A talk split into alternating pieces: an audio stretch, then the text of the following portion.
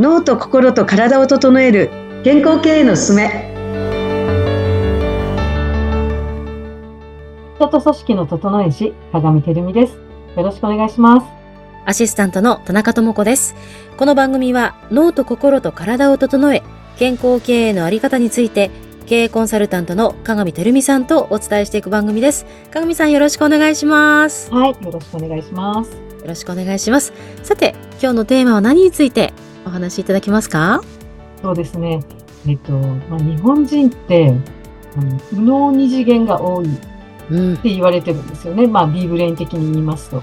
はい。あの、右脳二次元というのは、まあ、一対一の関係性を重要視して、まあ、要は忖度ですね。いわゆる、いわゆる忖度をするとか、その先回りしてね、気を使うとかですね。うん、気配り、目配りをこう、過剰にしすぎるっていうか、で、相手優先になってしまって、うん、あの、まあ、自分のことっていうのがちょっとね、なかなかこう自分を優先してこうことを進めるとかっていうことがなかなかできないっていう。うん、まあ、相手と折り合いをつけながらですね。まあ、どっちかっていうと相手に、まあ、主導権を取られがちになるんですけど、そういうので、こう、相手に思いやりを持って接するっていうところの領域になるんですよね。うん、まあ、その、無能二次元のところ、あるあるっていうのをちょっとですね、わ私自身も右脳二次元が高いんですよ。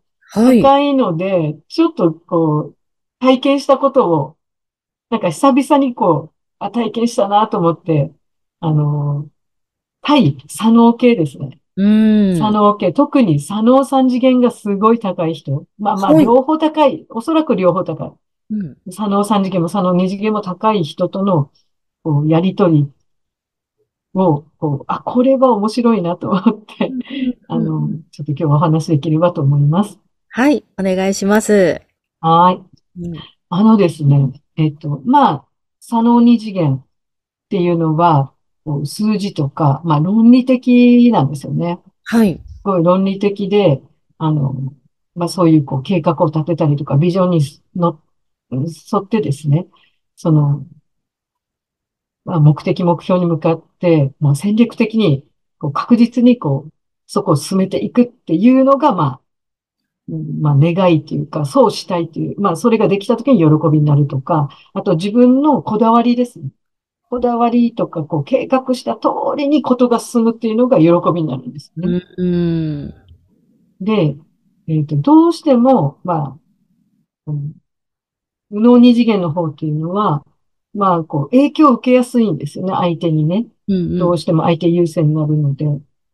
で、私もちょっと今回、こう、影響を受けてしまったところがあって、はい、まあ、その、周りの人もいるから、まあ、その人たちのことたち、ことも考えて、まあ、こう、折り合いをつけてことをこちらは進めてきてるんですけれども、ただ、その、今回、あの、ちょっと関わった人がすごい左脳系が強い人で、でも、一切そこを無視するっていうか、もう一切配慮、配慮しないというか、まあ、先方の言うことはもう最もなんですけれども、はい、その人はもう本当に自分の計画とか自分の予定を、もうその通りにする、あの、ことを進めるっていうことに集中してて。うんで、やっぱりそういう物言いになるんですよね。こう状況を一切こう、うん、加味しないっていうか、うん、うん。というところで、やっぱりこう詰められるっていう、こちらが詰められたっていう経験があったんですよ。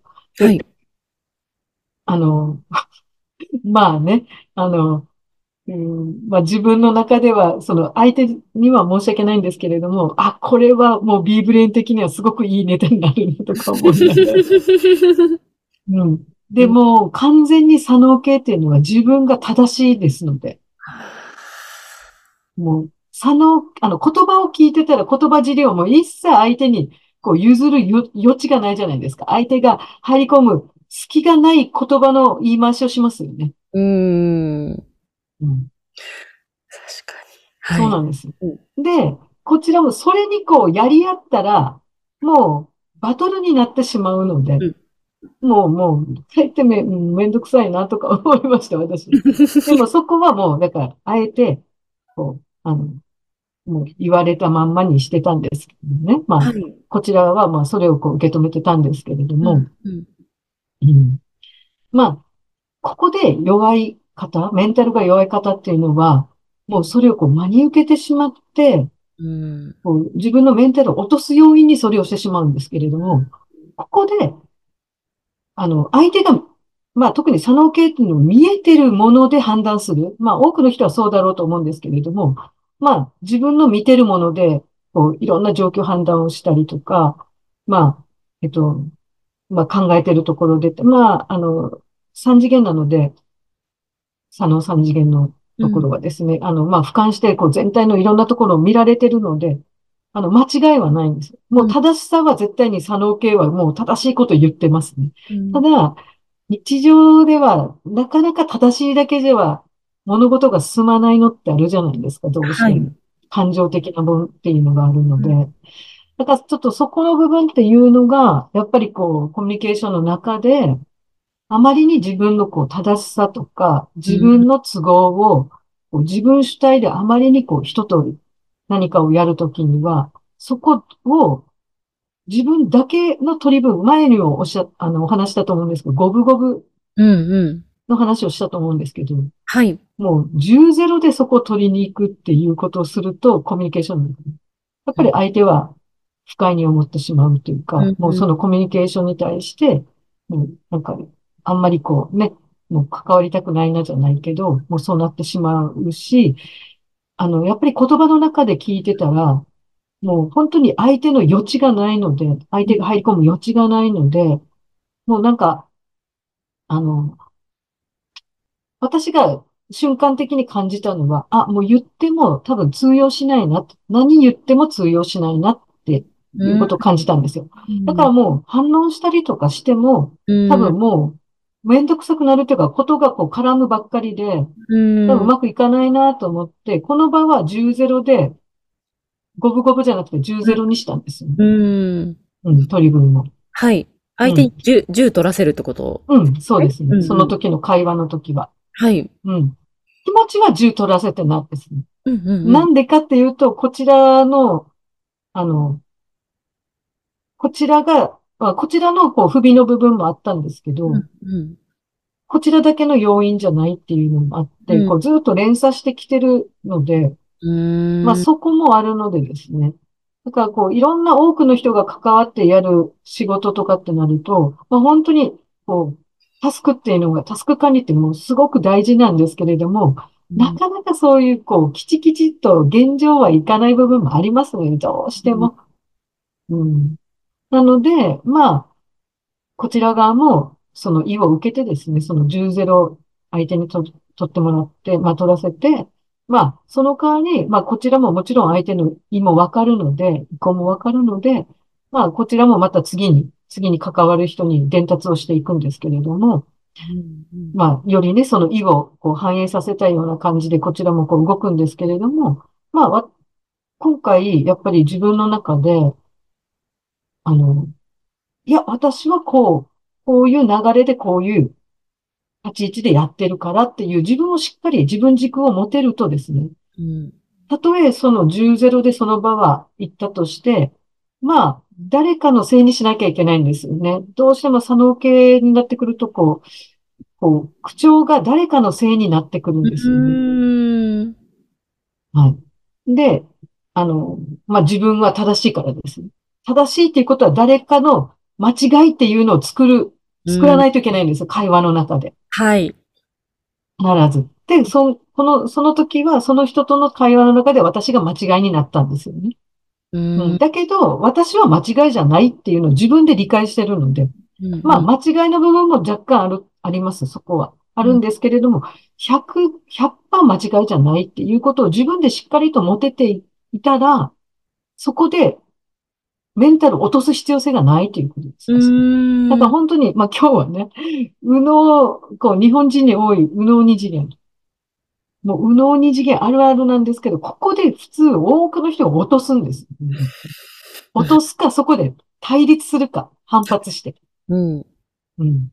そうじゃなくて、まあ自分自身は、ちゃんとこう、あの、自分の意図があって、こういう意図があってやってるからっていうのを持ってったら、相手がたとえどんなことを言っても、自分のペースを崩さずに、うん。あ、の、淡々とやっていける。うん。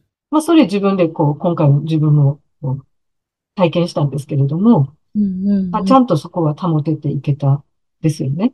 で、その時に、やっぱりこう、このビーブレイのことを私も知ってるから、うん。冷静に、ああ、来た来た、佐野系来た来た、みたいな。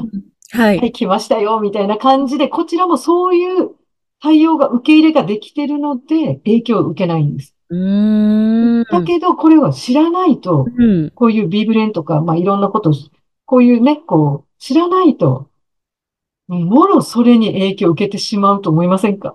いやー、怖いです、それ。受けてたら。もう知らずにそれを受けてたらもう大変ですね。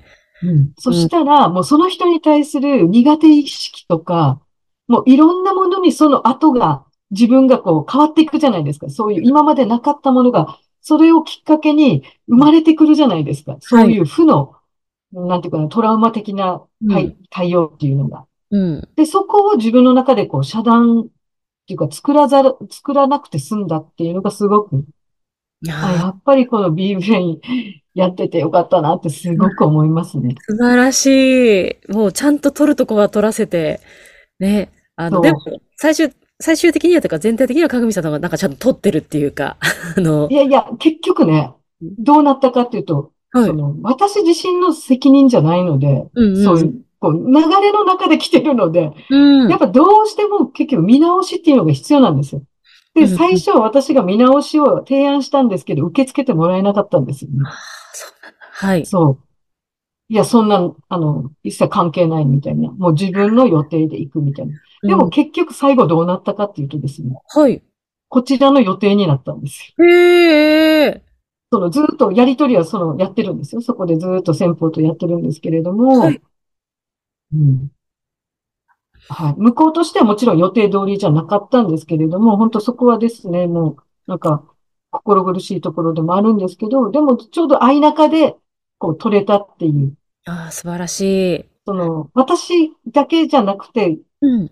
あの、動く人もいるので、その、私の向こう側に、こう、関連して動く人たちもいるので、この人たちも、こう、無理ができないので、うん。この人たち、まあ、無理ができないというか、まあ、無理はしてもらったんですけれども、この人たちにも、はい、まあ、その、相中を取ってもらうっていうところで、なんとか収まったっていうところでうまくいったっていう。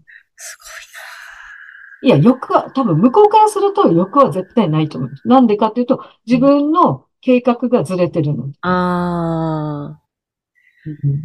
いや、だけど、全体的にしては、なんとか収まったんですよ。帳尻は、の期限には間に合ったんです。うんうんうんうん。なんとかですね。だからみんなでわ、分かち、こう、なん、痛み分けをしたっていう形になったんですよね。うんで、も、まあもちろんこういうことが継続してはいけないと思うので、はい。まあ、あの、その次回からっていうのは、あの、やっぱりこういうことが発生しないようにみんなで、こう、リスクヘッジをしていかなきゃいけないっていうところですね。うんを、うんあの、うんマネジメントしていかなきゃいけないなっていうのはもうつくづく感じてて、まあそうしていこうとは思ってるんですけれども、だからこういうことが、誰が正義で誰が悪かみたいな時に、左脳系が正義になってしまう組織がないかなと。そういう場面が多くないかな。うんで、後が悶々としてるみたいな。うん。は あ面白い。面白いでしょ。でね、ここ、左脳系の人って、これあんまり自分の正義を振りかざしてしまうと、じゃあ何かあった時にですね、こういうことを常々繰り返してると、はい。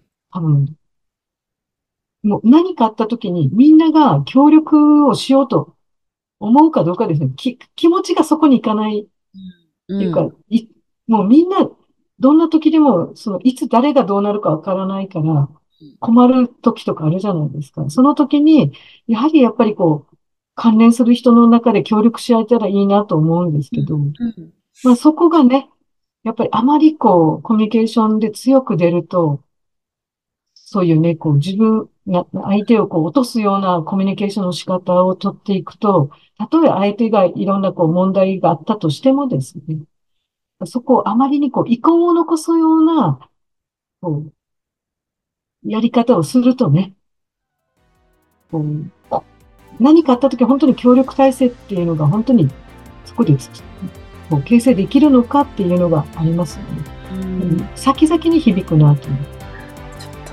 これを聞いてる左脳系の方、ちょっとドキッとするところがね、もしかしたらあるかもしれません。はい。今日じゃあこの辺りでちょっと話はしないですが、また次週以降もよろしくお願いします。かがみさん、はい、ありありがとうございました。はい、ありがとうございました。